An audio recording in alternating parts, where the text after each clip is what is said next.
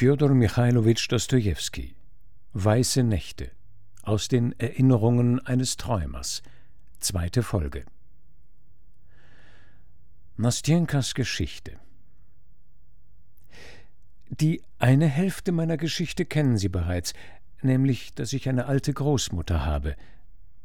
Wenn auch die andere Hälfte ebenso kurz ist wie diese, unterbrach ich sie lachend, es schweigen Sie und hören Sie zu.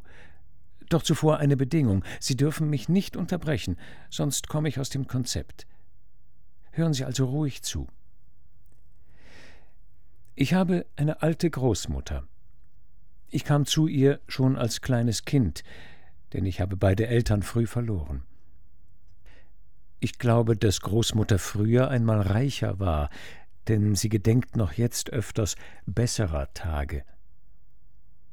Die gleiche Großmutter hat mich Französisch gelehrt und mir später einen Lehrer genommen.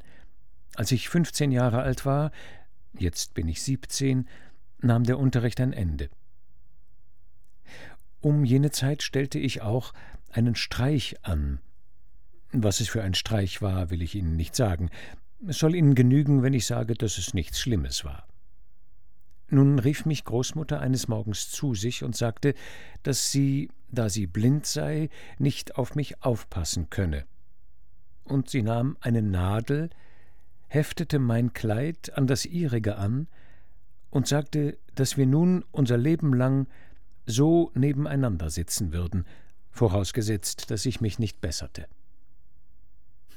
Mit einem Wort, ich konnte in der ersten Zeit wirklich nicht von Großmutters Seite weichen. Arbeiten, Lesen, Lernen, alles musste ich in diesem Zustand. Einmal versuchte ich Großmutter anzuführen und überredete Fjokla, sich auf meinen Platz zu setzen. Fjokla ist unsere Dienstmagd, sie ist fast taub. Fjokla setzte sich also an meine Stelle, Großmutter war gerade in ihrem Lehnsessel eingeschlummert, und ich ging eine Freundin besuchen. Die Sache endete aber schlecht. In meiner Abwesenheit wachte Großmutter auf und fragte mich irgendetwas, denn sie glaubte natürlich, dass ich noch neben ihr sitze. Fjokla sah, dass Großmutter etwas fragte, konnte aber nichts hören. Sie überlegte sich eine Weile, was sie tun sollte, nahm schließlich die Stecknadel heraus und lief davon. Nastjenka machte hier eine Pause und begann zu lachen. Auch ich musste lachen. Dann hörte sie aber gleich auf. Hören Sie, Sie sollen über meine Großmutter nicht lachen. Ich lache nur, weil es so komisch war. Was soll ich machen, wenn Großmutter einmal so ist? Ein wenig liebe ich sie aber trotzdem. Nun, ich wurde von ihr tüchtig ausgeschimpft, musste mich wieder auf meinen Platz setzen und konnte mich seitdem wirklich nicht mehr rühren. Ich vergaß Ihnen zu sagen, dass wir, das heißt Großmutter, ein eigenes Haus hat, vielmehr ein Häuschen mit nur drei Fenstern. Es ist ganz aus Holz und ebenso alt wie die Großmutter. Und oben ist noch eine Mansarde. In diese Mansarde zog also ein neuer Zimmerherr ein. Ach, äh, folglich hat es auch einen alten Zimmerherrn gegeben, bemerkte ich nebenbei. Gewiss hat es einen gegeben, antwortete Nastjenka, und der verstand besser zu schweigen als sie. Er konnte allerdings kaum die Zunge bewegen. Es war ein ausgetrocknetes, stummes, blindes und lahmes altes Männchen, so alt, dass es schließlich nicht mehr leben konnte und sterben musste. Also mussten wir einen neuen Zimmerherrn haben, ohne einen Mieter können wir nämlich nicht auskommen, denn die Miete ist neben Großmutters Pension unser ganzes Einkommen. Der neue Zimmerherr war ausgerechnet ein junger Mann, ein Fremder, aus der Provinz zugereist. Da er keinen Versuch machte, von der Miete etwas abzuhandeln, nahm ihn Großmutter auf. Doch später fragte sie mich Sag einmal, Nastjenka, ist der neue Zimmerherr jung oder alt? Ich wollte nicht lügen und sagte, man kann nicht sagen, dass er sehr jung ist, er ist aber auch nicht sehr alt. Nun, ist er von angenehmem Äußern? fragte Großmutter weiter. Ich wollte wieder nicht lügen und antwortete Ja, von recht angenehmem Äußern, Großmutter. Großmutter sagte darauf Das ist eine Strafe Gottes. Ich sage das, mein Enkelkind, damit du dich nicht in ihn verguckst. Ja, ja, diese neuen Zeiten. Ein so kleiner, bescheidener Mieter und hat dabei ein angenehmes Äußeres. Das war in der alten Zeit anders. Großmutter spricht nämlich bei jeder Gelegenheit von der guten alten Zeit. Sie behauptet, sie sei in der alten Zeit jünger gewesen, und die Sonne hätte wärmer geschienen, und der Rahm wäre nicht so schnell sauer geworden, in der guten alten Zeit. Ich höre zu, schweige und denke mir, warum bringt mich Großmutter selbst auf solche Gedanken, wenn sie mich fragt, ob der neue Zimmerherr hübsch sei es ging mir aber nur so flüchtig durch den Kopf, und gleich darauf begann ich wieder die Maschen zu zählen und zu stricken und vergaß diesen Vorfall ganz. Eines Morgens kommt der Zimmerherr zu uns herunter, um nach der Tapete zu fragen, die man ihm für sein Zimmer versprochen hatte. Ein Wort gibt das andere, Großmutter spricht gern etwas viel. Auf einmal sagte sie mir, äh, geh mal, Nastjenka, hinüber in mein Schlafzimmer und hole das Rechenbrett. Ich sprang gleich auf, errötete, ich weiß nicht weshalb, und vergaß dabei ganz, dass ich angeheftet war. Statt die Stecknadel vorsichtig abzustecken, dass es der Zimmerherr nicht sähe, riß ich so, dass der Sessel mit der Großmutter ins Rollen kam. Als ich sah, dass der Mieter alles bemerkt hatte, wurde ich noch röter, blieb wie angewurzelt stehen und brach plötzlich in Tränen aus, so sehr schämte ich mich, und so bitter war es mir, dass ich am liebsten in die Erde versunken wäre. Großmutter sagte aber Was stehst du so da? Ich weinte noch mehr. Wie der Zimmerherr sah, dass ich mich vor ihm schämte, verabschiedete er sich und ging gleich fort. Seit jener Zeit stand mir bei jedem Geräusch im Flur das Herz still. Ich dachte mir gleich, da kommt er, und steckte für jeden Fall heimlich die Nadel ab. Doch es war jedes Mal wer anderer, der Zimmerherr ließ sich gar nicht blicken. So vergingen zwei Wochen. Eines Tages lässt er uns durch Fjöckler sagen, dass er viele französische Romane habe, lauter gute, lesenswerte Bücher, ob Großmutter sie sich nicht von mir vorlesen lassen möchte, um sich die Zeit zu vertreiben. Großmutter nahm das Anerbieten mit Dank an, erkundigte sich aber einige Male, ob es moralische Bücher seien. Denn es gibt, sagte sie, auch unmoralische Bücher, die du, Nastjenka, nicht lesen darfst, denn du könntest aus ihnen nur Schlechtes lernen. Was könnte ich denn daraus lernen? Was steht in solchen Büchern? In solchen Büchern wird beschrieben, wie junge Männer gesittete Mädchen verführen, wie sie sie unter dem Vorwand, sie heiraten zu wollen, aus dem Elternhaus entführen und sie dann in ihrem Unglück sitzen lassen, und wie dann diese Mädchen elend zugrunde gehen. Ich habe viele solche Bücher gelesen, sagte die Großmutter, und es ist darin alles so schön geschildert, dass man sich gar nicht losreißen kann und zuweilen heimlich eine ganze Nacht durchliest. Also ich bitte dich, Nasjenka, lies solche Bücher nicht. Was für Bücher hat er übrigens geschickt? Es sind lauter Romane von Walter Scott, Großmutter. So, von Walter Scott, ob aber nicht irgendetwas dahinter steckt? Äh, schau mal nach, Nastjenka, ob nicht irgendein Liebesbrief hineingelegt ist. Nein, Großmutter, sage ich, da liegt kein Brief drin. Äh, schau auch unter dem Einband nach. Sie pflegen manchmal ihre Liebesbriefe unter dem Einbanddeckel zu verstecken, die Spitzbuben. Nein, Großmutter, auch unter dem Einband steckt nichts. Na gut, also pass auf. Und so begannen wir, den Walter Scott zu lesen und waren in einem Monat mit der Hälfte der Bände fertig. Dann schickte er noch andere Bücher, Auch Puschkin war dabei, so dass ich schließlich ohne Bücher gar nicht mehr leben konnte und sogar meinen Traum, wie ich den chinesischen Prinzen heirate, gänzlich vergaß.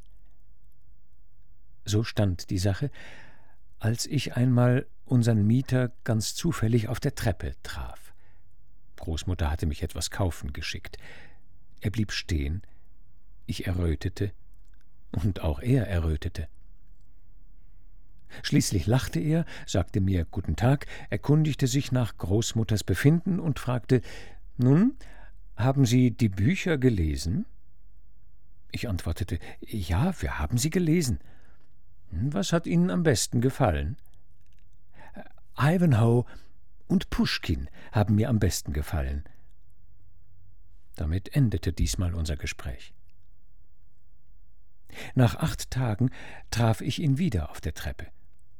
Diesmal hatte mich nicht Großmutter geschickt, sondern ich musste selbst etwas besorgen. Es war gerade um drei Uhr nachmittags, also um die Stunde, wo er gewöhnlich nach Hause zu kommen pflegte. Guten Tag, sagte er mir. Guten Tag, antwortete ich.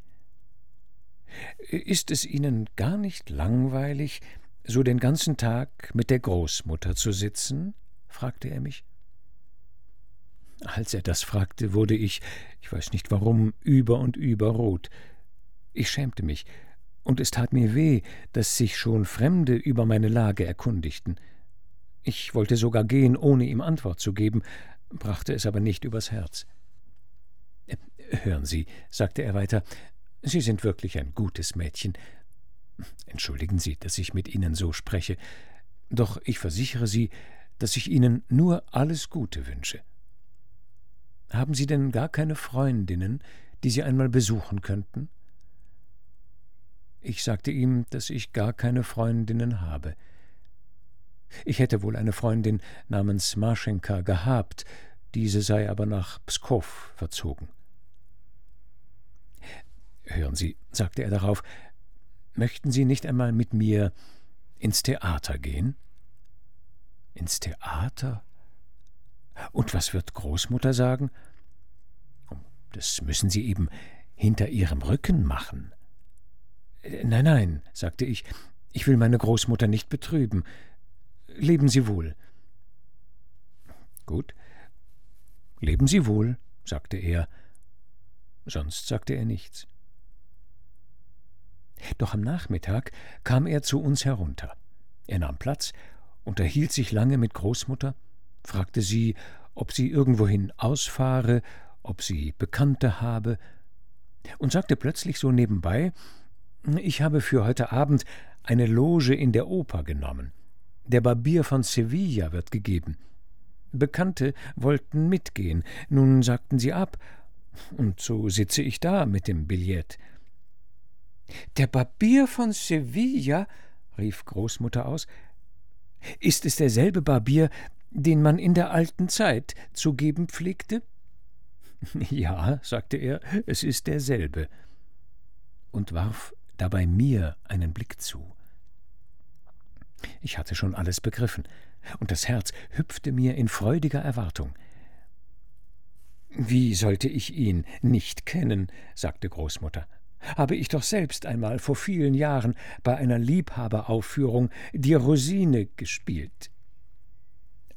Würden Sie vielleicht heute mitkommen? fragte der Mieter. Sonst verfällt ja mein Billett unbenutzt. Hm, warum nicht? sagte Großmutter. Gerne. Meine Nastjenka ist ja noch nie im Theater gewesen. Mein Gott, diese Freude. Wir machten uns gleich bereit kleideten uns um und fuhren hin. Großmutter ist zwar blind, wollte aber doch gern die Musik hören.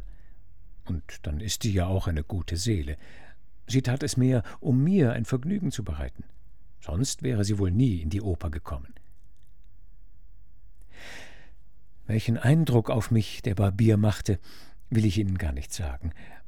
Aber unser Mieter sah mich den ganzen Abend so freundlich an und sprach zu mir so herzlich, dass ich mir gleich sagte, er wollte mich heute früh nur prüfen, als er mir vorschlug, ich möchte mit ihm allein ins Theater gehen. Ah nein, diese Freude, Als ich an diesem Abend zu Bett ging, war ich so stolz, so froh und hatte solches Herzklopfen, dass ich beinahe fieberte. Die ganze Nacht fantasierte ich vom Barbier von Sevilla. Ich glaubte, dass er uns von nun an öfter besuchen würde, aber das fiel ihm gar nicht ein. Er hörte fast auf, zu uns zu kommen. Höchstens einmal im Monat kam er herunter, und jedes Mal nur, um uns aufzufordern, mit ihm ins Theater zu gehen. So an die zweimal gingen wir mit ihm auch wirklich hin. Dieses Benehmen gefiel mir gar nicht. Ich sah, dass er mit mir einfach Mitleid hatte, weil ich von der Großmutter so behandelt wurde, und sonst gar nichts. Je mehr ich darüber nachdachte, umso mehr kränkte es mich. Schließlich konnte ich weder lesen noch arbeiten, noch überhaupt ruhig auf einem Platz sitzen. Manchmal lachte ich und stellte irgendwelche Streiche an, über die sich Großmutter ärgern musste, und manchmal weinte ich. Schließlich kam ich so herunter, dass ich beinahe krank wurde. Die Opernsaison war indessen zu Ende, und der Zimmerherr stellte seine Besuche ganz ein. Und jedes Mal, wenn wir uns begegneten, natürlich immer auf der Treppe, grüßte er mich stumm und mit so ernstem Gesicht, als ob er mit mir überhaupt nicht mehr sprechen wollte. Und wenn er schon längst aus dem Flur gegangen war, stand ich immer noch da, über und über rot, denn so oft ich ihm begegnete, stieg mir das Blut in den Kopf. Nun kommt bald das Ende. Genau vor einem Jahr, im Mai, kam er einmal zu uns herunter und erklärte Großmutter, dass er seine Angelegenheiten in Petersburg erledigt hätte und nun für ein Jahr nach Moskau gehen müsse. Als ich das hörte, erblaßte ich und ließ mich beinahe ohnmächtig in einen Stuhl fallen. Großmutter merkte nichts davon. Er aber kündigte die Wohnung, verabschiedete sich und ging. Was sollte ich da tun? Ich dachte lange nach, grämte mich und fasste mir schließlich ein Herz. Am Abend vor seiner Abreise machte ich, sobald Großmutter eingeschlafen war, den entscheidenden Schritt. Ich band einige Kleider und etwas Wäsche zusammen und ging mit diesem Bündel in der Hand, mehr tot als lebendig, zu unserem Zimmerherrn hinauf. Ich glaube, es dauerte fast eine ganze Stunde, bis ich die Treppe hinaufgestiegen war. Als ich die Tür zu seinem Zimmer öffnete und er mich sah, schrie er förmlich auf. Er glaubte wohl, ich sei ein Gespenst. Dann brachte er mir schnell ein Glas Wasser, denn ich hielt mich kaum auf den Beinen. Mein Herz klopfte so stark, dass mir davon der Kopf wehtat, und meine Gedanken waren ganz wirr. Als ich endlich zu mir kam, legte ich mein Bündel auf das Bett, setzte mich daneben, bedeckte das Gesicht mit den Händen und begann bitterlich zu weinen. Er hatte wohl alles augenblicklich begriffen. Er stand neben mir, so bleich, und sah mich so traurig an, dass mir das Herz wehtat. Hören Sie, Nastjenka, begann er, ich kann nichts unternehmen. Ich bin arm und habe nichts, nicht einmal eine anständige Anstellung. Wie würden wir leben, wenn ich sie heiratete? Wir sprachen noch lange hin und her. Schließlich wurde ich ganz rasend und sagte ihm, dass ich bei Großmutter nicht länger bleiben könne, dass ich von ihr weglaufen würde, dass ich nicht wolle, noch länger an sie mit einer Nadel angesteckt zu sein, und dass ich, ob er will oder nicht, mit ihm nach Moskau gehen würde. Scham und Liebe und Stolz, alles sprach aus mir zugleich. Schließlich fiel ich wie in Krämpfen auf das Bett nieder, so sehr fürchtete ich, abgewiesen zu werden. Er saß einige Minuten schweigend da, erhob sich dann von seinem Platz, ging auf mich zu und nahm mich bei der Hand.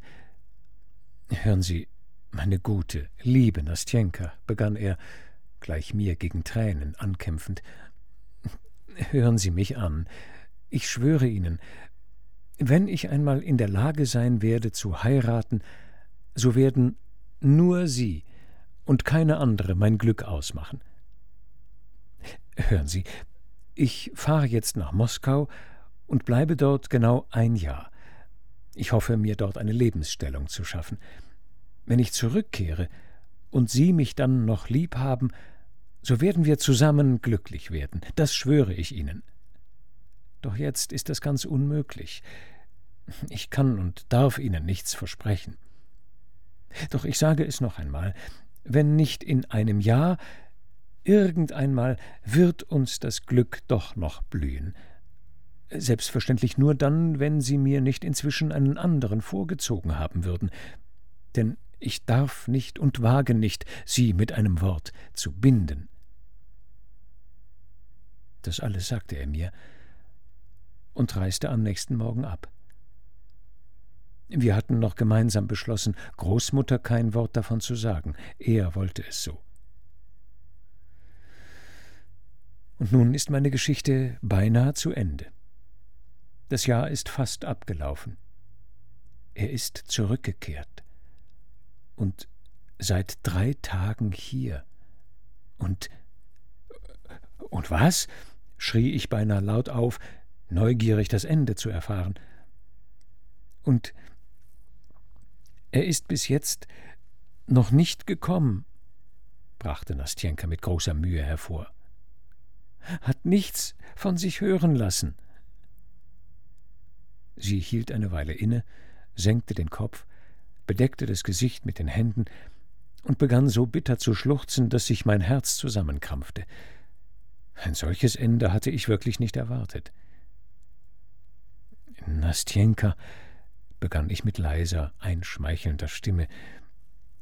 Nastjenka, um Gottes Willen, weinen Sie nicht. Woher wissen Sie es? Vielleicht ist er noch gar nicht hier. Er ist hier. Er ist hier, fiel mir Nastjenka erregt ins Wort. Er ist hier, ich weiß es. Wir hatten es doch damals am Abend vor seiner Abreise abgemacht. Als wir uns alles gesagt haben, was ich Ihnen eben erzählte, kamen wir hierher, an diese Stelle. Es war zehn Uhr abends. Wir saßen hier auf dieser Bank. Ich weinte nicht mehr. Es war mir so süß, seinen Worten zuzuhören. Er sagte, dass er gleich nach seiner Rückkehr zu uns kommen wolle und wir dann alles der Großmutter erzählen würden, wenn ich mich nur nicht bis dahin von ihm lossagte. Nun ist er zurückgekehrt. Ich weiß es ganz bestimmt. Und ließ sich bei uns noch immer nicht sehen. Sie brach von neuem in Tränen aus. Mein Gott, kann ich Ihnen denn gar nicht helfen? rief ich ganz verzweifelt und sprang von der Bank auf. Sagen Sie, Nastjenka, geht es nicht, dass ich ihn aufsuche und mit ihm spreche? Äh, geht denn das? fragte sie plötzlich aufhorchend. Nein, natürlich geht das nicht, antwortete ich nach rascher Überlegung. Aber etwas anderes. Schreiben Sie ihm doch einen Brief. Nein, nein, das ist unmöglich, ganz unmöglich, erwiderte sie sehr entschieden und ließ schon wieder den Kopf sinken und sah mich nicht an. Warum unmöglich? Warum ginge das nicht? fuhr ich fort, krampfhaft an meiner Idee festhaltend. Wissen Sie, Nastjenka, was für einen Brief ich meine? Es gibt ja Briefe und Briefe. Ach, Nastjenka, das wäre wirklich das Beste. Vertrauen Sie sich mir nur an. Ich will Ihnen doch keinen schlechten Rat geben. Es lässt sich wirklich machen. Sie haben ja den ersten Schritt getan. Und jetzt auf einmal. Es, es geht nicht, es geht nicht. Es würde so aussehen, als ob ich mich ihm aufdrängte. Eine gute Nastjenka, unterbrach ich sie, ohne mein Lächeln zu verbergen. Es würde gar nicht so aussehen. Denn schließlich sind Sie im Recht, wenn er Ihnen das Versprechen gegeben hat. Ich sehe ja auch aus allem, was Sie mir über ihn erzählten, dass er ein durchaus anständiger Mensch ist und sich Ihnen gegenüber durchaus ehrenhaft benommen hat. Ich war von der Logik meiner eigenen Gründe und Beweise schon ganz hingerissen. Was hat er getan? Er hat sich durch ein Versprechen gebunden. Er hat doch gesagt, dass er keine andere als sie nehmen werde, wenn er überhaupt einmal heiratete. Ihnen hat er aber volle Freiheit gelassen, so dass sie sich von ihm jeden Augenblick lossagen konnten. In diesem Falle dürfen Sie wohl den ersten Schritt tun. Sie sind im Recht und haben den Vorteil, dass Sie ihm zum Beispiel sein Wort, mit dem er sich selbst gebunden hat, zurückgeben können. Sagen Sie, wie würden Sie schreiben? Was schreiben? Den Brief. Ich würde so schreiben. Sehr geehrter Herr, muss man mit dieser Anrede anfangen? Unbedingt. Übrigens, ich glaube. Naja, gut, weiter. Sehr geehrter Herr, entschuldigen Sie, wenn ich. Nein, Sie haben gar nichts zu entschuldigen. Die Sache selbst entschuldigt Sie. Schreiben Sie einfach so. Ich schreibe Ihnen, Verzeihen Sie meine Ungeduld, doch ich lebte ein ganzes Jahr in Hoffnung und war glücklich. Bin ich schuld, dass ich jetzt keinen Tag des Zweifels ertragen kann? Nun sind Sie zurückgekehrt, haben aber vielleicht Ihre Absichten geändert. In diesem Falle soll mein Brief Ihnen sagen, dass ich nicht klage und Ihnen nichts vorwerfe. Ich kann Sie doch nicht dafür verantwortlich machen, dass ich keine Gewalt mehr über ihr Herz habe. So ist nun einmal mein Schicksal. Sie sind ein edler Mensch. Sie werden über meine ungeduldigen Zeilen weder lächeln noch sich ärgern. Vergessen Sie nicht, dass es nur ein armes Mädchen ist, das Ihnen schreibt, dass es ganz einsam ist und niemanden hat, den es um Rat und Beistand bitten könnte, und dass es niemals fähig war, ihr eigenes Herz zu beherrschen. Doch verzeihen Sie, wenn ich in mir auch nur für einen Augenblick Zweifel aufkommen ließ. Sie sind nicht einmal in Gedanken fähig, die zu beleidigen, die sie so liebte und noch jetzt liebt. Ja, ja, so habe ich es mir auch gedacht, rief Nastjenka und Freude leuchtete aus ihren Augen. Ja, Sie haben alle meine Zweifel gelöst. Ach, Gott selbst hat sie mir gesandt. Ich danke Ihnen, ich danke. Wofür? Dafür, dass Gott mich gesandt hat? fragte ich, ihr freudestrahlendes Gesichtchen mit Entzücken betrachtend. Ja, meinetwegen dafür. Ach, Nastjenka, wir sind ja wirklich einem Menschen manchmal nur dafür dankbar, dass er in unserer Nähe lebt. Auch ich bin Ihnen dankbar dafür, dass wir uns begegnet sind. Dafür, dass ich nun mein Leben lang an Sie denken werde. Genug, genug. Ich ähm, muss Ihnen noch etwas sagen. Wir haben damals ausgemacht, dass er gleich nach seiner Rückkehr mir Nachricht gibt, und zwar durch einen Brief, den er bei meinen Bekannten, einfachen und guten Leuten, die von der ganzen Sache nichts wissen, für mich abgibt. Und wenn es ihm unmöglich sein sollte, mir einen Brief zu schreiben, weil man in einem Brief doch nicht alles aussprechen kann, so wollte er gleich am Tag seiner Ankunft um Punkt zehn Uhr abends hierher kommen – wo wir uns also treffen würden. Dass er zurückgekehrt ist, weiß ich bestimmt. Und nun sind schon drei Tage vergangen, und er hat mir weder einen Brief geschickt, noch ist er selbst hergekommen. Am Vormittag kann ich unmöglich von Großmutter abkommen. Darum bitte ich Sie, Sie möchten selbst den Brief morgen zu den guten Leuten bringen, von denen ich eben sprach, und die ihn dann weitergeben werden. Und, und wenn eine Antwort darauf kommt, so möchten Sie sie morgen Abend um zehn Uhr hierher bringen. Aber der Brief, der muss ja erst noch geschrieben werden. Die Antwort kann also doch frühestens übermorgen kommen. Äh, äh ja, der Brief, versetzte Nastjenka etwas verlegen. Der Brief. Aber. Ähm, sie sprach den Satz nicht zu Ende. Sie wandte ihr Gesichtchen etwas weg, wurde rot wie eine Rose, und plötzlich fühlte ich in meiner Hand einen Brief, den sie wohl längst schon geschrieben und versiegelt hatte. Eine alte, liebe, anmutige Erinnerung ging mir durch den Kopf. Ro, Ro, Rosina, begann ich. Rosina, sangen wir beide. Ich, sie vor Entzücken beinahe umarmend, sie noch mehr errötend und durch Tränen, die wie Perlen an ihren dunklen Wimpern glänzten, lachend. Nun ist's genug. Genug. Leben Sie wohl, sagte sie hastig.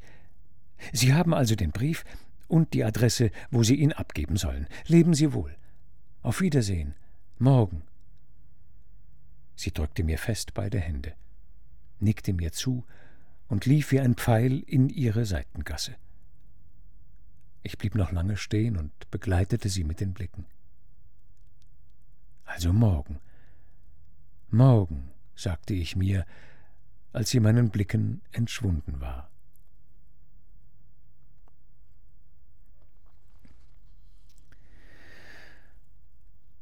Die dritte Nacht.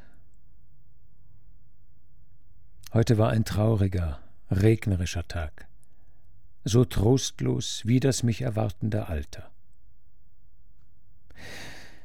Mich bedrücken jetzt so seltsame Gedanken und dunkle Gefühle, und in meinem Kopf drängen sich so viele für mich noch unklare Fragen, und doch habe ich weder die Kraft noch den Wunsch, sie zu lösen. Wie könnte ich sie auch lösen? Heute werden wir uns nicht wiedersehen. Als wir uns gestern Abend verabschiedeten, begann sich der Himmel zu bewölken und ein Nebel stieg auf. Ich sagte noch, dass wir heute einen schlechten Tag haben werden. Sie erwiderte darauf nichts, denn sie wollte nicht gegen ihre Überzeugung sprechen. Für sie ist dieser Tag leicht und heiter, und ihr Glück von keiner Wolke bedroht. Wenn es regnet, werden wir uns nicht sehen, sagte sie, dann komme ich nicht. Ich erwartete, dass sie den heutigen Regen gar nicht bemerken würde. Sie kam aber wirklich nicht. Gestern war unser drittes Beisammensein, unsere dritte weiße Nacht. Wie doch Freude und Glück einen Menschen schön machen, wie glüht das Herz in Liebe, man will sein Herz gleichsam in das Herz des anderen ausschütten, man will, dass alles froh sei und lache. Und wie ansteckend ist diese Freude. In ihren Worten lag gestern solche Zärtlichkeit zu mir und in ihrem Herzen so viel Güte. Wie sie mir den Hof machte, wie freundlich sie zu mir war, wie sie mein Herz ermutigte und umschmeichelte, wie kokett wird man doch im Glück. Und ich, ich nahm alles für bare Münze. Ich glaubte, dass sie. Mein Gott, wie durfte ich das glauben? Wie konnte ich so blind sein, wo ich doch wusste, dass alles einem andern und nicht mir gehört? Wo selbst ihre ganze Zärtlichkeit, ihre Besorgtheit um mich, ihre Liebe, ja ihre Liebe zu mir nichts anderes war als die Freude über das nahende Wiedersehen mit dem anderen, als der Wunsch, auch mich mit ihrer Glückseligkeit anzustecken. Und als er nicht gekommen war, als wir vergebens gewartet hatten, da wurde sie traurig, scheu und ängstlich. Alle ihre Bewegungen und Worte waren auf einmal nicht mehr so leicht, so spielerisch und freudig wie früher und seltsam. Sie verdoppelte ihre Aufmerksamkeit gegen mich, als ob sie mir instinktiv das geben wollte, was sie sich selbst ersehnte, und worum sie bangte, dass es vielleicht nicht eintreffen werde. Meine Nastjenka war so entmutigt und verängstigt, dass sie schließlich einsah, wie sehr ich sie liebte. Sie hatte Mitleid mit meiner unglücklichen Liebe. Wenn wir unglücklich sind, empfinden wir fremdes Leid stärker. Unser Gefühl zerstreut sich dann nicht so, sondern wird konzentrierter. Ich kam also gestern zum Stelldichein mit übervollem Herzen und konnte sie kaum erwarten. Ich ahnte noch gar nicht, was ich später empfinden würde und dass alles anders enden sollte, als ich gedacht hatte. Sie strahlte vor Freude, denn sie erwartete seine Antwort. Die Antwort sollte er selbst sein. Er sollte ja kommen, auf ihren Ruf herbeieilen. Sie kam um eine ganze Stunde früher als ich. Anfangs war sie ganz ausgelassen und lachte über alles und über jedes Wort, das ich sprach. Sie versuchte, mit mir ernst zu sprechen, musste es aber aufgeben. Wissen Sie, warum ich so lustig bin? fragte sie, warum ich mich freue, wenn ich Sie bloß ansehe, warum ich Sie heute so liebe? Nun, fragte ich mit bebendem Herzen, ich liebe Sie, weil Sie sich in mich nicht verliebt haben. Jeder andere an ihrer Stelle würde wohl zudringlich werden, würde schmachten, stöhnen und mich beunruhigen. Doch Sie sind so nett. Sie drückte meine Hand so fest zusammen, dass ich fast aufschrie. Sie lachte. Aber nach einer Minute begann sie sehr ernst Mein Gott, was für ein guter Freund Sie sind. Ja, Sie sind mir wirklich von Gott gesandt. Wie stünde ich jetzt da, wenn ich Sie nicht hätte? Wie uneigennützig Sie sind. Wie gütig ist Ihre Liebe zu mir. Wenn ich einmal verheiratet bin, werden wir beide Freunde sein, mehr als Geschwister. Ich werde Sie fast ebenso lieben wie ihn. In diesem Augenblick wurde mir so seltsam traurig zumute. Dabei regte sich aber in meiner Seele etwas wie Lachen. Sie sind zu sehr erregt, sagte ich. Sie haben Angst. Sie fürchten, dass er nicht kommt. Was fällt Ihnen ein? antwortete sie. Wenn ich jetzt nicht so glücklich wäre, so müsste ich weinen, weil Sie mich missverstehen und mir Vorwürfe machen. Sie haben mich übrigens auf einen Gedanken gebracht. Ich werde darüber später nachdenken. Jetzt will ich nur gestehen, dass Sie vielleicht auch recht haben. Ja, ich bin wirklich ganz außer Rand und Band. Ich bin ganz Erwartung und nehme daher alles zu leicht. Genug davon. Wollen wir doch nicht mehr von Gefühlen sprechen. In diesem Augenblick ließen sich Schritte vernehmen und in der Dunkelheit zeigte sich eine Gestalt, die sich uns zu nähern schien. Wir beide begannen zu zittern. Sie schrie fast auf. Ich ließ ihre Hand aus der meinigen los und machte eine Bewegung, als ob ich mich zurückziehen wollte. Doch wir hatten uns getäuscht. Es war nicht er. Äh, was fürchten Sie? Warum zogen Sie Ihre Hand zurück? fragte sie und reichte mir wieder die ihre. Was ist denn? Wir wollen ihn doch gemeinsam erwarten. Ich will, dass er sieht, wie wir einander lieben. Wie wir einander lieben, rief ich aus. Oh, Nastjenka, Nastjenka, sagte ich zu mir selbst, wie viel hast du mir mit diesem Wort gesagt, wie wir einander lieben. Vor solcher Liebe erkaltet manchmal das Herz, und die Seele wird matt und traurig. Deine Hand ist kalt, die meinige ist fiebernd heiß. Ach, wie blind du bist, Nastjenka, wie unerträglich ein glücklicher Mensch manchmal sein kann. Doch ich kann dir nicht zürnen.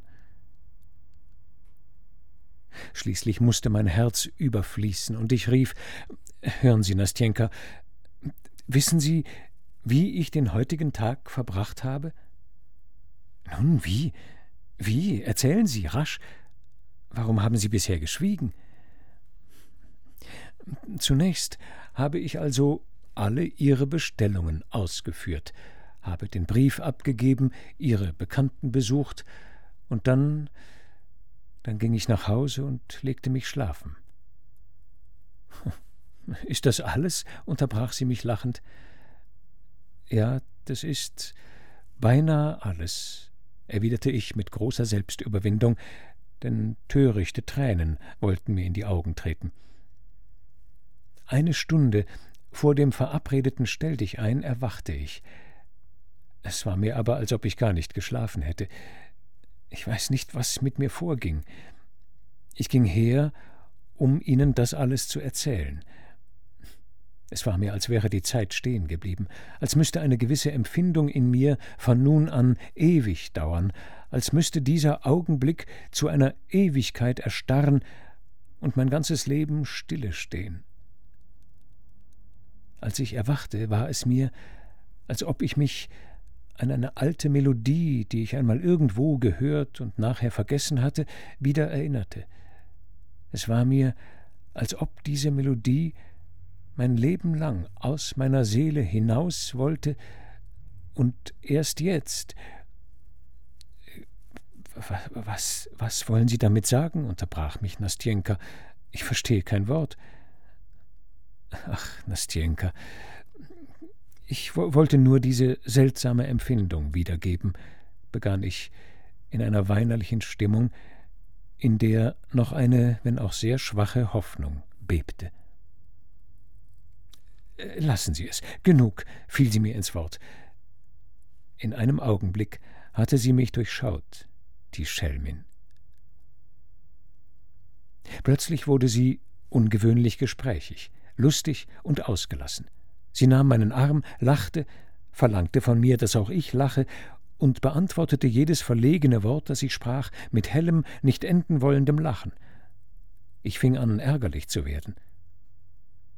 Nun kokettierte sie plötzlich. Hören Sie, sagte sie, eigentlich ärgere ich mich, dass Sie sich in mich nicht verliebt haben. Da soll man sich in einem Menschen auskennen, und doch müssen Sie, mein gestrenger Herr, lobend anerkennen, dass ich mich so einfach gebe. Ich erzähle Ihnen ja alles, sage alles, was mir für Dummheiten auch in den Sinn kommen. Äh, hören Sie, ich glaube, es schlägt elf, unterbrach ich sie, als sich von einem fernen Uhrturm abgemessene Glockentöne vernehmen ließen. Sie hielt plötzlich inne, lachte nicht mehr und zählte die Glockenschläge. Ja, es ist elf, sagte sie schließlich mit zaghafter, unsicherer Stimme. Ich bereute sofort, dass ich sie so erschreckte, indem ich sie die Glockenschläge zählen ließ, und ich verwünschte meinen Anfall von Bosheit. Sie tat mir leid, und ich wusste gar nicht, wie ich mein Vergehen wieder gut machen sollte. Ich begann sie zu trösten und Erklärungen, Gründe und Beweise für sein langes Ausbleiben zu finden. Niemand ließe sich leichter betrügen als sie in diesem Augenblick. In ähnlicher Lage ist ja jeder Mensch für Trost empfänglich und froh, wenn man ihm auch nur den Schatten einer Rechtfertigung vorbringt. Ach, Ihre Aufregung ist wirklich lächerlich, sagte ich, immer mehr in Ekstase kommend und von der Klarheit meiner eigenen Beweise entzückt. Er konnte ja heute überhaupt noch nicht kommen.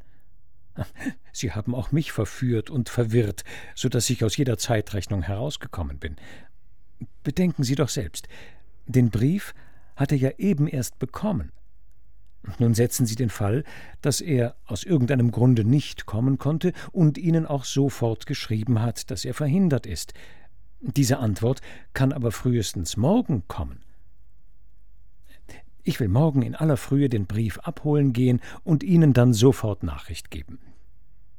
Sie können sich tausend Möglichkeiten denken, zum Beispiel, dass er nicht zu Hause war, als der Brief kam, so dass er ihn noch gar nicht gelesen hat. Es ist alles möglich.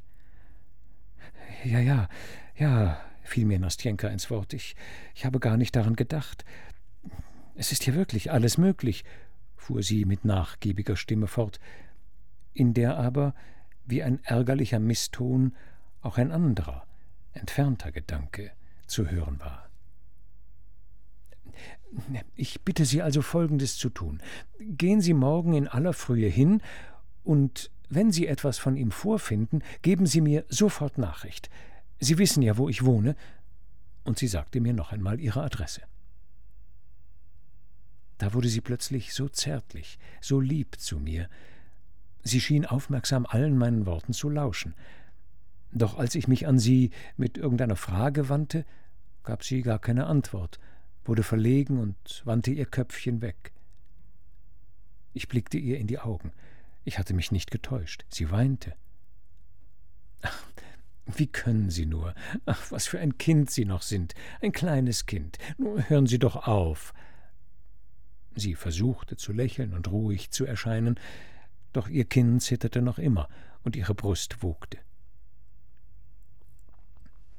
Ich, ich denke eben über Sie nach, sagte sie nach kurzem Schweigen. Sie sind so gütig, dass ich aus Stein sein müsste, um es nicht zu fühlen. Wissen Sie, was mir eben durch den Kopf geht? Ich habe sie beide verglichen. Warum ist er nicht sie?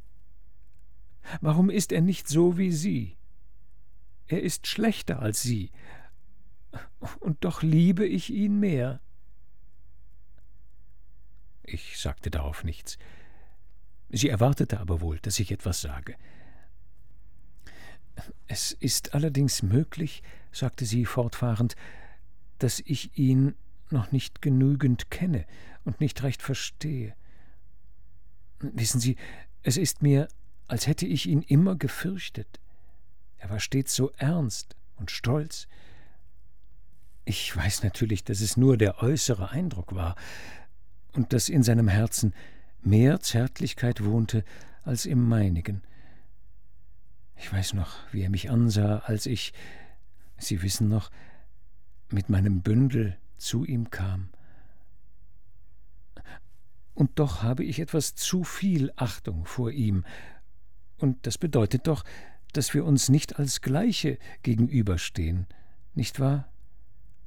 Nein, nein, Nastjenka, erwiderte ich, nein, das bedeutet nur, dass Sie ihn mehr als alles in der Welt lieben und sogar mehr als sich selbst. Gut, nehmen wir an, dass es so ist, sagte Nastjenka ganz naiv. Wissen Sie, was ich Ihnen noch sagen will? Es bezieht sich gar nicht auf ihn. Ich spreche nur so ganz allgemein. Ich habe schon oft darüber nachgedacht. Sagen Sie mir, warum sind nicht alle Menschen wie Geschwister zueinander? Warum verheimlicht und verschweigt auch der beste Mensch immer etwas vor dem anderen? Warum sagt man nicht ganz offen, was man auf dem Herzen hat, wenn man weiß, dass man nicht in den Wind spricht? So bemüht sich aber jeder Mensch, ernster und verschlossener zu erscheinen, als er in Wirklichkeit ist. Er glaubt wohl, seine Gefühle zu entweihen, wenn er sie gar zu schnell und offen ausspricht. Ja, Nastjenka, da haben Sie recht. Das hat aber verschiedene Ursachen, sagte ich. In diesem Augenblick musste ich mich selbst mehr als je zusammennehmen, um meine wahren Gefühle zu verbergen. Nein, nein, entgegnete sie tief ergriffen. Sie zum Beispiel sind doch ganz anders. Ich weiß wirklich nicht, wie ich Ihnen sagen soll, was ich empfinde. Doch ich habe den Eindruck, dass Sie zum Beispiel jetzt, gerade jetzt, mir ein Opfer bringen. Sie streifte mich mit einem schüchternen Blick. Äh, verzeihen Sie, dass ich so spreche. Ich bin ein einfaches Mädchen und habe wenig im Leben gesehen, daher kann ich manchmal nicht die richtigen Ausdrücke finden. Ihre Stimme zitterte von einem verhaltenen Gefühl, doch sie gab sich Mühe zu lächeln. Ich wollte nur sagen, dass ich Ihnen dankbar bin, dass ich Sie verstehe. Möge Ihnen Gott dafür viel Glück geben. Alles, was Sie mir neulich von Ihrem Träumer erzählten, ist gar nicht wahr. Ich will vielmehr sagen, dass es nichts mit Ihnen zu tun hat. Sie fangen an zu genesen und sind wirklich schon ein ganz anderer Mensch, als wie Sie sich schilderten. Wenn Sie einmal eine andere lieb gewinnen, so mögen Sie mit ihr glücklich werden. Doch der, die Sie lieben werden, brauche ich nichts zu wünschen, denn sie wird mit Ihnen ohnehin glücklich sein. Ich weiß es, weil ich selbst ein Weib bin, und Sie müssen mir glauben, wenn ich so spreche. Sie schwieg und drückte mir fest die Hand. Auch ich war so erregt, dass ich kein Wort hervorbringen konnte. So vergingen einige Minuten. Heute wird er wohl nicht mehr kommen, sagte sie schließlich und hob den Kopf. Es ist zu spät. Er wird morgen kommen, sagte ich bestimmt und überzeugend.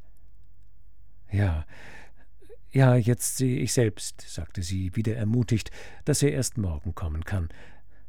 Also, auf Wiedersehen, morgen. Wenn es morgen regnet, komme ich wahrscheinlich nicht. Doch übermorgen komme ich ganz bestimmt, und in jedem Fall.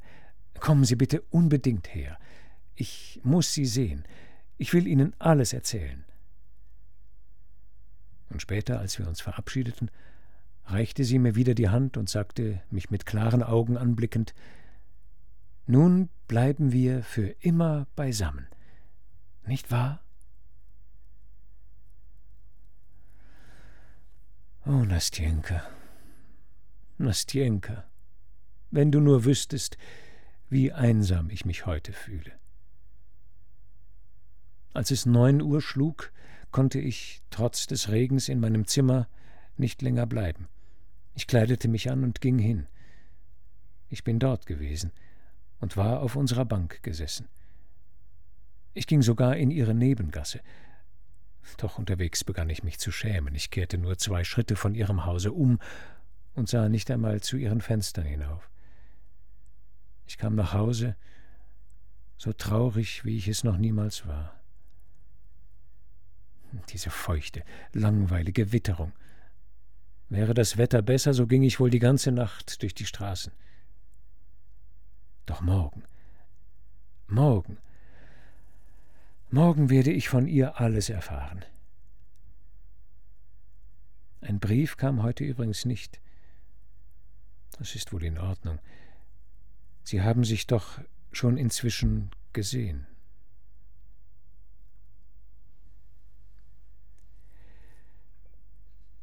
Die vierte Nacht.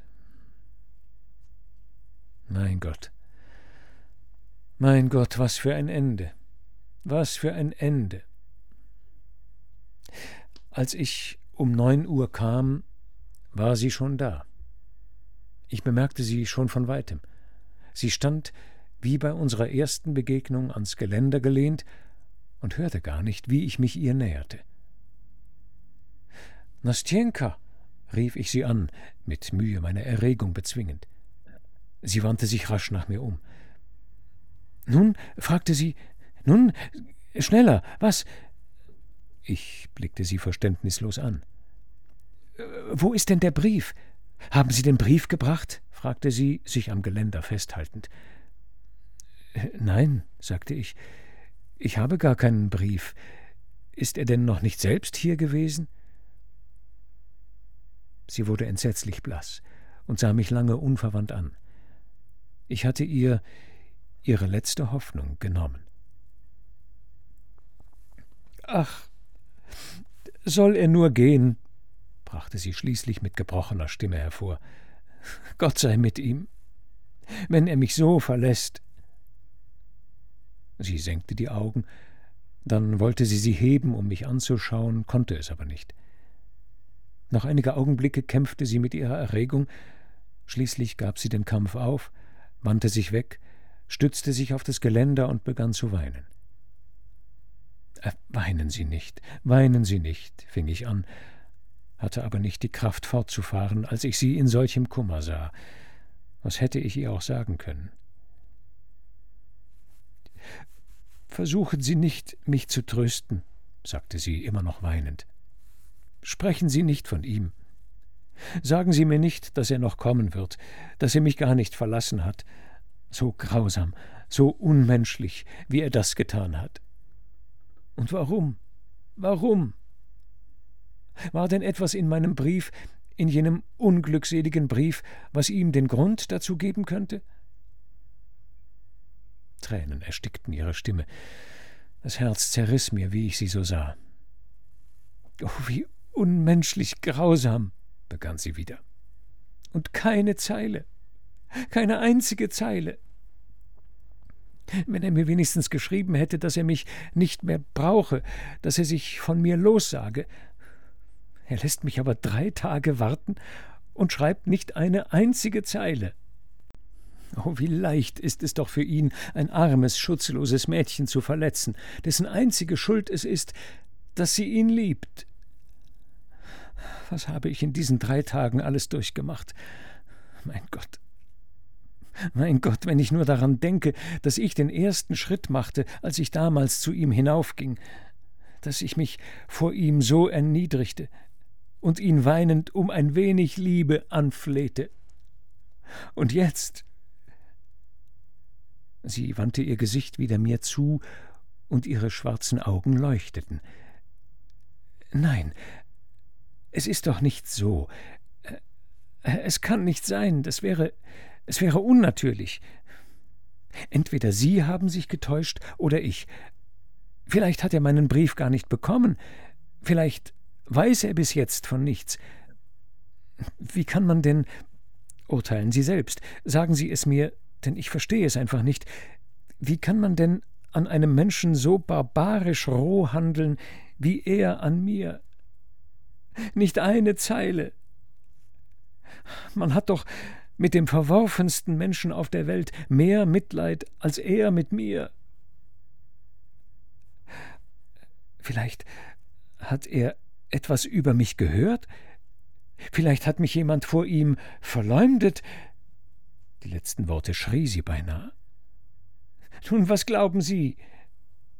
Hören Sie, Nastjenka, ich will morgen zu ihm gehen und mit ihm in Ihrem Namen sprechen. Und ich, ich werde ihn ausfragen und ihm alles erzählen. Und weiter? Schreiben Sie einen Brief. Sagen Sie nicht Nein, Nastjenka. Sagen Sie nicht Nein. Ich werde ihn zwingen, Ihre Handlungsweise zu achten. Er wird alles erfahren. Und wenn. Nein, nein, nein, mein Freund, nein, unterbrach sie mich. Es ist genug. Er bekommt kein Wort von mir zu hören, nicht eine halbe Zeile. Es ist genug. Ich kenne ihn nicht. Ich liebe ihn nicht mehr. Ich werde ihn vergessen. Sie kam nicht weiter. Beruhigen Sie sich, beruhigen Sie sich. Kommen Sie, setzen Sie sich her, Nastjenka. Ich nötigte sie zum Sitzen. Ach, ich bin ja ruhig. Was denken Sie? Es war eben nur so. Die Tränen trocknen bald. Glauben Sie denn wirklich, dass ich mich zugrunde richten will, dass ich ins Wasser gehe? Mein Herz war übervoll. Ich wollte ihr etwas sagen, konnte aber kein Wort hervorbringen. Hören Sie doch, fuhr sie fort, meine Hand ergreifend, sagen Sie, Sie würden doch nicht so handeln, oder? Sie hätten doch die, die als erste zu Ihnen kam, nicht so schmählich verlassen und nicht so schamlos über ihr schwaches, törichtes Herz gelacht. Sie hätten sie doch geschont. Sie hätten doch daran gedacht, dass sie so einsam war, dass sie sich nicht beherrschen konnte, und sich vor ihrer Liebe zu ihnen nicht in Acht zu nehmen verstand, dass sie ganz schuldlos war und nichts verbrochen hat. Ach, mein Gott, mein Gott. Nastjenka, schrie ich fast auf, denn ich konnte meine Erregung nicht mehr bemeistern. Nastjenka, Sie martern mich, Sie verwunden mein Herz, Sie, Sie, Sie morden mich. Nastjenka, ich, ich, ich kann nicht länger schweigen. Ich muss endlich sprechen und alles sagen, was sich aus meinem Herzen drängt. Bei diesen Worten erhob ich mich von der Bank. Sie ergriff wieder meine Hand und blickte mich erstaunt an. Was ist mit Ihnen? fragte sie endlich. Hören Sie, sagte ich sehr entschieden. Hören Sie, Nastjenka, was ich Ihnen sagen werde, ist unsinnig, unmöglich, töricht. Ich, ich weiß, dass es ganz unmöglich ist, und doch kann ich nicht schweigen. Bei allen Leiden, die Sie jetzt tragen, beschwöre ich Sie, es mir zu verzeihen. Aber, aber was denn, was? fragte sie einige Male. Sie weinte nicht mehr und starrte mich mit seltsamer Neugierde an. Was haben Sie? Es. Es ist unmöglich, doch ich liebe Sie, Nastjenka. Das ist alles, was ich sagen wollte. Nun ist es heraus. Ich winkte mit der Hand wie einer, der gar keine Hoffnung mehr hat. Urteilen Sie jetzt selbst, ob Sie mit mir so sprechen dürfen, wie Sie eben sprachen, und ob Sie das anhören können, was ich Ihnen gleich sagen werde. Was denn was? unterbrach sie mich. Was ist denn dabei? Ich, ich wusste ja schon längst, dass Sie mich lieben. Ich glaubte aber immer, dass Sie mich nur so, einfach so liebten. Ach, mein Gott, mein Gott. Ja, anfangs liebte ich Sie auch, einfach so, Nastjenka. Doch jetzt, jetzt, ich stehe vor Ihnen ebenso da, wie Sie vor ihm dastanden, als Sie zu ihm mit Ihrem Bündel kamen. Und meine Lage ist noch schlimmer, denn er liebte doch damals niemanden, und Sie lieben ihn. Was sagen Sie da? Nun verstehe ich Sie gar nicht mehr. Aber hören Sie, wozu? Ich will sagen, warum fangen Sie jetzt damit an? Und so plötzlich. Mein Gott, ich spreche ja Unsinn. Doch Sie. Nastjenka wurde auf einmal ganz verwirrt. Ihre Wangen glühten und sie schlug die Augen nieder. Was soll ich denn tun, Nastjenka? Was soll ich tun? Ich bin schuld.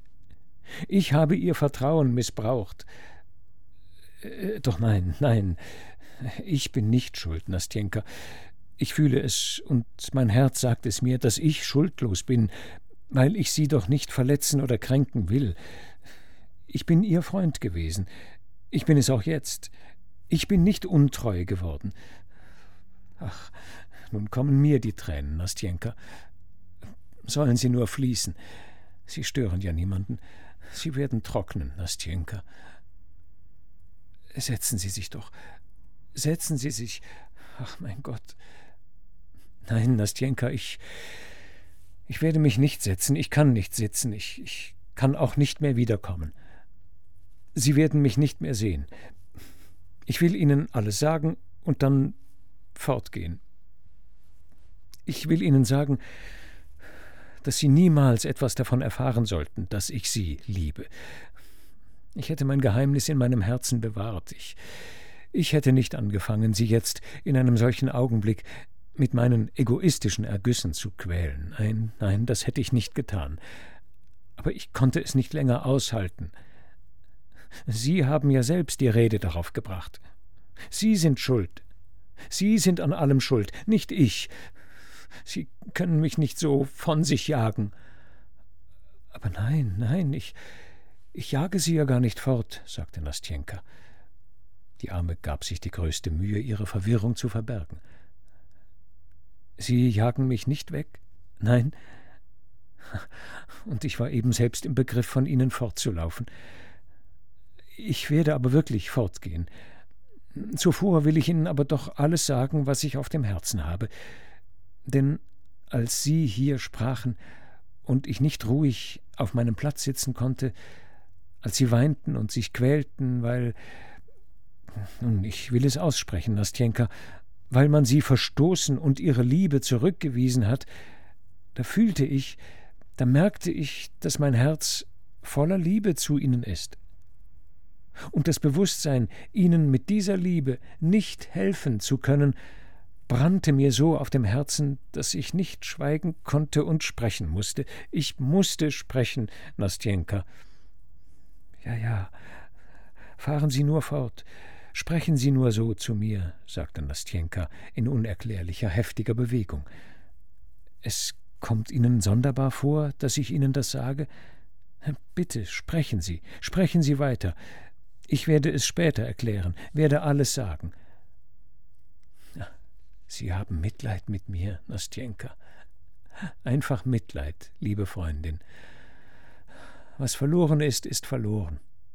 Was gesagt ist, lässt sich nicht aus der Welt schaffen, nicht wahr? Nun wissen Sie alles. Das ist also unser Ausgangspunkt. Es, es ist alles sehr schön, doch, doch hören Sie weiter. Als Sie vorhin hier saßen und weinten, dachte ich mir, lassen Sie mich nur sagen, was ich dachte, dachte ich, dass Sie ich weiß, dass es nicht stimmt, Nastjenka. Ich dachte, dass Sie, dass Sie irgendwie, nun, auf irgendeine Weise, dass Sie ihn nicht mehr lieben. Und wenn das wirklich so wäre, ich dachte es mir schon gestern und auch vorgestern, so hätte ich es sicher erreicht, dass Sie mich lieb gewinnen würden. Sie haben es ja gesagt. Sie haben selbst es hier gesagt, dass Sie mich schon lieb gewonnen hätten. Und weiter, das ist beinahe alles, was ich sagen wollte. Es bleibt nur noch zu sagen, was geschehen würde, wenn Sie mich wirklich lieb gewönnen. Nur das bliebe noch zu sagen und nichts mehr. Hören Sie also, meine Freundin, denn Sie sind noch immer eine Freundin. Ich bin ein einfacher, armer und unbedeutender Mensch. Es tut übrigens nichts zur Sache. Ich sage immer etwas anderes, als ich sagen will. Ich, ich bin wohl zu aufgeregt. Jedenfalls würde ich Sie so lieben, Nastjenka, so lieben, dass, wenn Sie auch den, den ich nicht kenne, weiter liebten, meine Liebe Ihnen doch nicht zur Last fallen würde. Sie würden nur fortwährend wissen und fühlen, dass in Ihrer Nähe ein dankbares und warmes Herz pocht, das für Sie. Ach, Nastjenka, Nastjenka, was haben Sie aus mir gemacht? Weinen Sie nicht. Ich will nicht, dass Sie weinen, sagte Nastjenka und erhob sich schnell von der Bank. Kommen Sie, stehen Sie auf, kommen Sie mit mir. Doch weinen Sie nicht, weinen Sie nicht. Sie wischte mir mit ihrem Taschentuch die Tränen aus den Augen. Kommen Sie, vielleicht werde ich Ihnen etwas sagen können.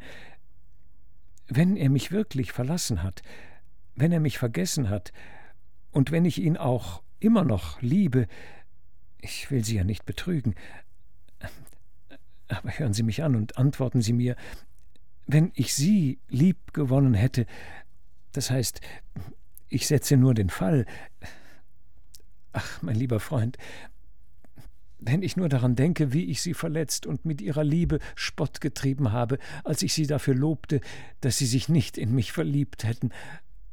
Mein Gott, wie, wie habe ich das nicht vorausgesehen? Wie, wie konnte ich das nicht bemerken? Wie dumm ich doch war. Doch nun habe ich mich entschlossen.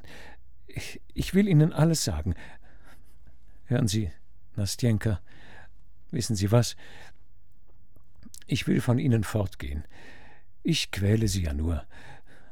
Nun haben Sie gar Gewissensbisse und werfen sich vor, dass Sie mit mir Spott getrieben hätten. Ich will aber nicht. Ich will einfach nicht, dass Sie außer Ihrem Kummer. Natürlich bin ich schuld, Nastjenka. Doch leben Sie wohl. Hören Sie nur, können Sie warten? Worauf warten? Ich liebe ihn noch. Doch das wird vergehen. Das muss vergehen. Es kann nicht noch länger währen. Es vergeht schon, ich fühle es. Wer kann wissen, vielleicht wird es noch heute ganz aufhören. Denn ich hasse ihn, weil er mich verhöhnt hat, während Sie hier mit mir weinten. Denn Sie würden mich nicht so verstoßen haben wie er, denn Sie lieben mich, und er hat mich niemals geliebt. Denn Auch ich liebe Sie. Ja, ich liebe Sie. Ich liebe Sie so, wie Sie mich lieben. Ich habe es Ihnen ja auch früher gesagt, und Sie haben es gehört. Ich liebe Sie, weil Sie besser sind als er, weil Sie edler sind, weil er. Die Arme war so erregt, dass sie nicht weitersprechen konnte. Sie lehnte ihr Köpfchen an meine Schulter, dann an meine Brust und begann bitterlich zu weinen. Ich versuchte sie zu trösten, zu beruhigen, doch sie konnte gar nicht mehr aufhören. Sie drückte mir fortwährend die Hand und stammelte unter Tränen Warten Sie, ich, warten Sie, ich höre gleich auf. Ich will Ihnen noch etwas sagen. Glauben Sie nur nicht, dass diese Tränen. Es ist nur ein Anfall von Schwäche. Warten Sie, es geht gleich vorüber. Endlich hörte sie auf, wischte sich die Tränen aus den Augen, und wir gingen weiter. Ich wollte mit ihr sprechen, doch sie bat mich immerfort, noch etwas zu warten. Wir schwiegen beide. Endlich nahm sie sich zusammen und begann mit schwacher, bebender Stimme, aus der aber plötzlich etwas Neues klang, was sich tief in mein Herz bohrte und darin ein unsagbar schmerzhaftes und zugleich süßes Gefühl weckte. Glauben Sie nur nicht, dass ich unbeständig und leichtsinnig bin, Glauben Sie nicht, dass ich so leicht und schnell etwas vergesse und untreu werde. Ich habe ihn ein ganzes Jahr geliebt, und ich schwöre bei Gott, dass ich ihm niemals, auch in Gedanken, nicht untreu war. Er hat meine Liebe missachtet.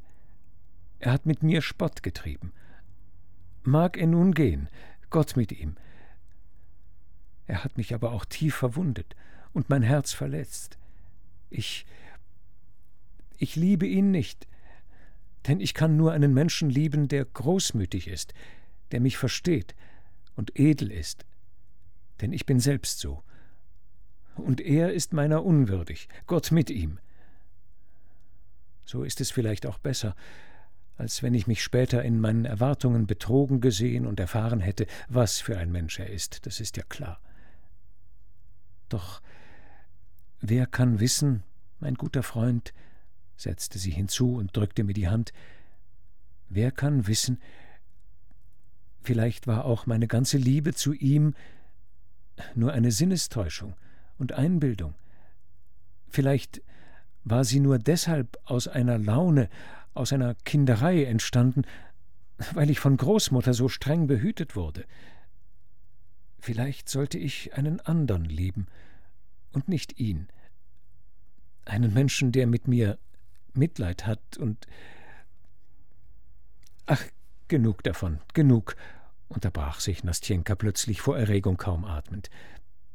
Ich wollte Ihnen nur sagen, ich wollte Ihnen nur sagen, wenn Sie, trotzdem ich ihn noch liebe, nein, geliebt habe, wenn Sie glauben, wenn Sie fühlen, dass Ihre Liebe so groß ist, dass sie schließlich die frühere aus meinem Herzen verdrängen kann, wenn Sie mit mir Mitleid haben und mich nicht allein meinem Schicksal überlassen wollen, ohne Trost und ohne Hoffnung, wenn Sie mich immer so lieben wollen wie jetzt, so schwöre ich Ihnen, dass meine Dankbarkeit, dass meine Liebe der Ihrigen würdig sein wird. Wollen Sie nun meine Hand? Nastjenka, rief ich schluchzend und um Atem ringend aus. Nastjenka, oh Nastjenka. Nun ist es genug, wirklich genug, brachte sie mit Anstrengung hervor. Nun ist alles gesagt, nicht wahr? Ja, nun sind Sie glücklich und auch ich bin glücklich. Also kein Wort mehr darüber. Haben Sie Geduld, schonen Sie mich. Sprechen Sie doch von etwas anderem, um Gottes Willen. Ja, Nastjenka, ja, genug davon. Nun bin ich glücklich. Ich. Äh, ja, wir wollen von etwas anderem sprechen, schnell von etwas anderem. Ja, ich bin bereit. Wir wussten nicht, wovon wir sprechen sollten. Wir lachten und weinten, wir sagten tausend Worte ohne Zusammenhang und Inhalt. Wir gingen bald auf dem Trottoir auf und ab, bald kehrten wir um und begannen die Straße zu durchqueren. Dann blieben wir stehen und kehrten wieder auf den Kai zurück. Wir waren wie Kinder. Ich bin heute noch ganz allein, Nastjenka, sagte ich. Doch morgen. Sie wissen ja, Nastjenka, dass ich arm bin. Ich bekomme nur zwölfhundert Rubel Jahresgehalt. Es macht aber nichts. Gewiss macht es nichts. Großmutter hat ihre Pension und wird uns nicht zur Last fallen. Wir müssen aber Großmutter zu uns nehmen. Natürlich müssen wir Großmutter zu uns nehmen. Ich habe auch noch meine Matriona. Und wir haben die Fiokla. Matriona ist eine herzensgute Person. Sie hat allerdings einen Fehler. Es fehlt ihr an Verstand. Es macht aber nichts. Nein, nein, das macht wirklich nichts. Matriona und Fiokla können gut zusammenleben. Sie müssen aber schon morgen zu uns ziehen. Wie zu Ihnen? Gut, ich, ich bin bereit. Ja, Sie mieten sich bei uns ein. Wir haben ja oben eine Mansarde. Sie ist jetzt frei. Wir hatten zuletzt eine alte, adlige Dame zur Mieterin. Sie ist nun ausgezogen, und ich weiß, dass Großmutter jetzt am liebsten einen jungen Zimmerherrn haben möchte. Ich frage sie, warum einen jungen Mann? Und sie sagt, ich bin ja schon alt, glaub aber nicht, Nastjenka, dass ich einen Freier für dich suche. da begriff ich, dass sie gerade das will. Ach, Nastjenka. Wir fingen beide zu lachen an. Nun genug. Lassen Sie es gut sein. Wo wohnen Sie übrigens? Ich habe es schon ganz vergessen. In der Nähe der X-Brücke, im Baranikowschen Haus. Ist es das große Haus? Ja, ja, das große Haus. Ach ja, ich weiß schon. Das ist ein ganz nettes Haus. Doch ziehen Sie aus und mieten Sie sich so schnell wie möglich bei uns ein. Morgen will ich es tun, Nastjenka, morgen. Ich schulde zwar noch einen Teil der Miete, aber das macht nichts. Ich bekomme bald mein Gehalt. Wissen Sie was? Ich werde vielleicht Stunden geben werde zuerst selbst etwas lernen und dann andere unterrichten. Das wäre wirklich schön. Und ich bekomme bald eine Gehaltszulage, Mastjenka. Schön. Also von morgen ab sind Sie unser Zimmerherr. Ja, und dann wollen wir wieder zum Barbier von Sevilla gehen. Er wird nächstens wieder aufgeführt. Gewiss wollen wir hin, sagte Nastjenka lachend. Doch nein, nein, lieber nicht zum Barbier, sondern zu einem anderen Stück. Gut, zu einem anderen Stück. Es wird auch viel netter sein. Ich hatte es mir im Augenblick nicht überlegt. Während wir dies sprachen, waren wir beide wie im Nebel, wie im Rausch, als wüssten wir selbst nicht, was mit uns vorging. Bald blieben wir stehen und sprachen lange, immer auf demselben Fleck bleibend, bald begannen wir wieder zu gehen und kamen Gott weiß wie weit. Bald lachten wir, bald weinten wir. Bald wollte Nastjenka plötzlich nach Hause. Ich wagte nicht, sie zurückzuhalten und wollte sie bis vor ihr Haus begleiten. Wir gingen auch wirklich hin, merkten aber nach einer Viertelstunde, dass wir wieder auf den Kai zu unserer Bank geraten waren. Bald seufzte sie auf, und neue, flüchtige Tränen traten ihr in die Augen, und mich überlief es kalt und ich wurde wieder verwirrt. Schon drückte sie mir aber wieder die Hand und zwang mich von neuem auf und ab zu gehen, zu sprechen und zu scherzen. Nun muss ich wirklich nach Hause. Es ist wohl schon sehr spät, sagte sie zuletzt. Wir haben genug Unsinn geredet. Ja, Nastjenka, doch ich werde heute nicht mehr einschlafen. Ich werde auch gar nicht nach Hause gehen. Auch ich werde wohl nicht schlafen können, Begleiten Sie mich aber bis vors Haus. Äh, gewiss. Diesmal wollen wir unbedingt bis zum Haus kommen. Ja, ganz bestimmt. Ihr Ehrenwort? Denn ich muss ja doch einmal heimkommen. Mein Ehrenwort, sagte ich lachend. Also gehen wir. Ja, gehen wir. Schauen Sie nur den Himmel an, Nastjenka. Morgen werden wir den schönsten Tag haben. Wie blau der Himmel ist, wie schön der Mond scheint. Schauen Sie, eine gelbe Wolke will ihn eben verdecken. Schauen Sie. Ah nein, die Wolke ist schon vorbeigeschwommen. Äh, schauen Sie doch hin, schauen Sie.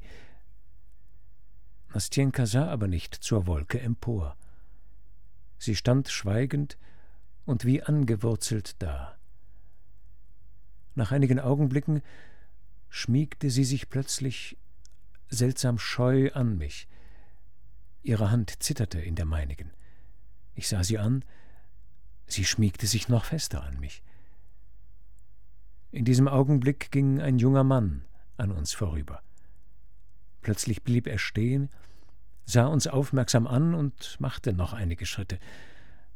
Mein Herz erbebte. Nastjenka? fragte ich leise. Nastjenka, wer ist das? Das ist er, antwortete sie flüsternd und drückte sich ganz fest an mich. Dabei zitterte sie immer stärker. Ich konnte mich kaum auf den Beinen halten. Nastjenka? Nastjenka, bist du es? Ja, das bist du, erklang eine Stimme hinter uns, und im gleichen Augenblick ging der junge Mann einige Schritte auf uns zu.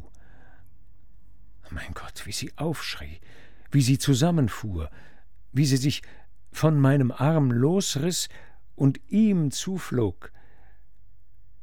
Ich stand ganz niedergeschmettert da und sah die beiden an.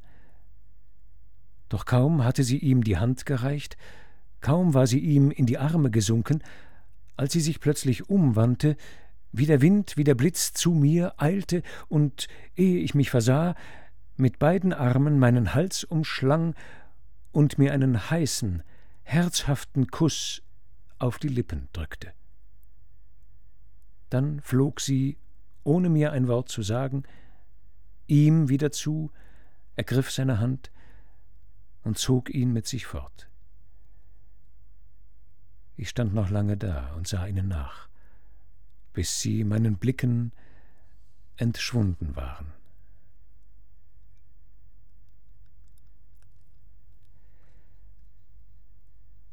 Der Morgen. Meine Nächte endeten mit einem Morgen. Der Tag begann trüb und unfreundlich. Es regnete, und die Tropfen prasselten eintönig gegen meine Fensterscheiben. In meinem Zimmer war es dunkel und im Freien trüb. Mein Kopf schmerzte und schwindelte. Ein Fieber schlich sich durch meine Glieder. Ein Brief ist für dich gekommen, Väterchen. Ein Stadtpostbrief. Der Postbote hat ihn gebracht. Es war Matrionas Stimme. Ein Brief? Von wem? Ich sprang vom Sessel auf. Ich weiß es nicht. Sieh nach. Vielleicht steht es im Brief selbst, von wem er ist. Ich erbrach den Umschlag. Der Brief war von ihr. Oh, verzeihen Sie. Verzeihen Sie mir, schrieb Nastjenka. Auf den Knien flehe ich Sie um Verzeihung. Ich habe Sie betrogen und auch mich selbst betrogen. Es war ein Traum, eine Sinnestäuschung.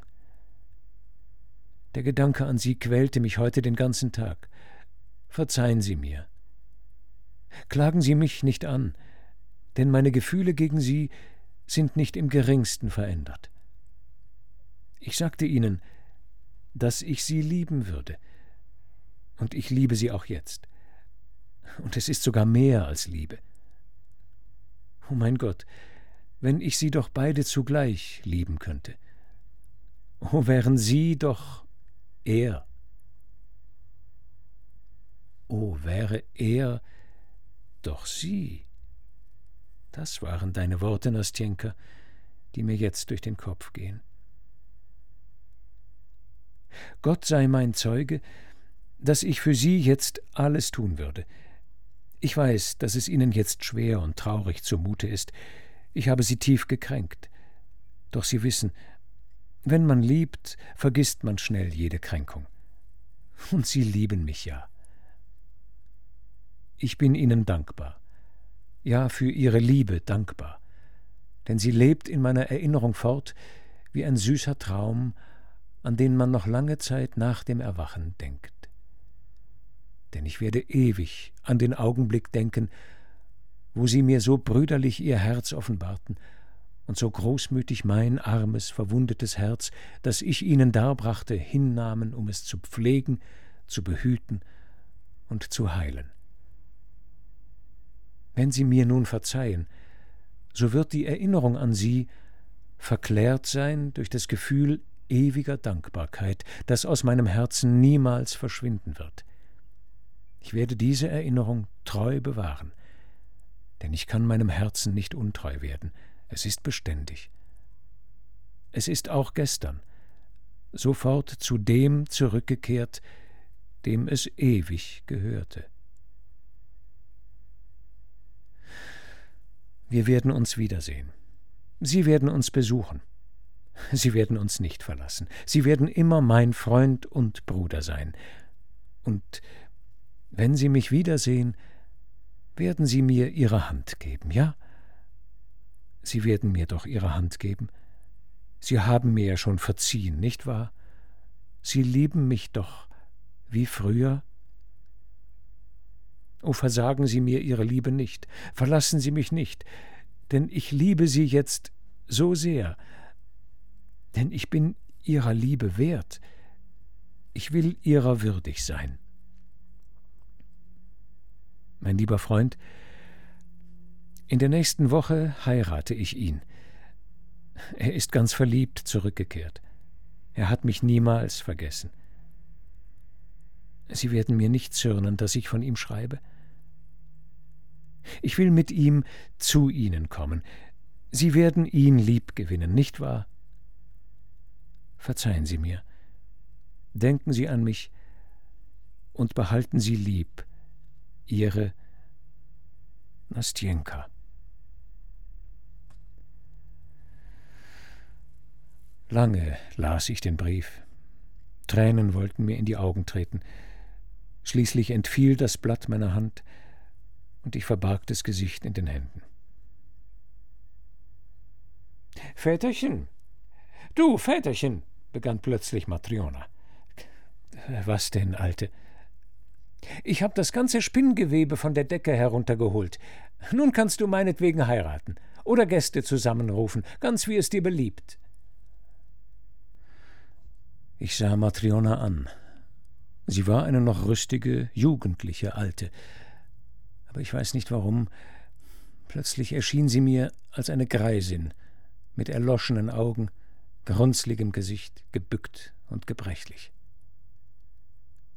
Ich weiß nicht warum, auch mein Zimmer erschien mir plötzlich ebenso gealtert wie Matriona. Die Wände und Fußböden verblichen, alles fahl, und an der Decke noch mehr Spinngewebe als je. Ich weiß nicht warum, auch das Haus gegenüber erschien mir, als ich zum Fenster hinausblickte, auf einmal alt und baufällig, der Verputz an den Säulen gesprungen und abgebröckelt, die Gesimse voller Risse und Rauch geschwärzt und die früher ockergelben Mauern gescheckt. Vielleicht kam es nur daher, dass der Sonnenstrahl, der plötzlich aus den Wolken hervorgebrochen war, sich wieder hinter einer Regenwolke versteckte, so dass sich alles wieder verdunkelte. Oder war an mir die ganze trostlose und unfreundliche Perspektive meiner Zukunft vorbeigeschwebt, und ich sah mich selbst, wie ich jetzt bin, doch um fünfzehn Jahre gealtert, in diesem selben Zimmer sitzen, ebenso einsam wie jetzt, mit derselben Matriona, die in diesen Jahren nicht im geringsten klüger geworden ist. Aber dass ich die Kränkung nicht verziehe, Nastjenka, dass ich dein heiteres, wolkenloses Glück mit einem Schatten trübte, dass ich dir Vorwürfe machte, dass ich in deinem Herzen Trauer und heimliche Gewissensbisse weckte und es in Augenblicken höchster Wonne kummervoll pochen ließe, dass ich auch mir eine der zarten Blüten, die du, bevor du mit ihm zum Traualtar gehst, in deine dunklen Locken flichtst, entblätterte? Oh, nie, Nie werde ich das tun. Dein Himmel sei immer heiter, dein liebes Lächeln Licht und sorglos. Und du selbst sei gesegnet für den Augenblick der Seligkeit und des Glücks, den du einem andern einsamen und dankbaren Herzen schenktest. Mein Gott, ein ganzer Augenblick der Seligkeit, genügte er nicht für ein ganzes Menschenleben?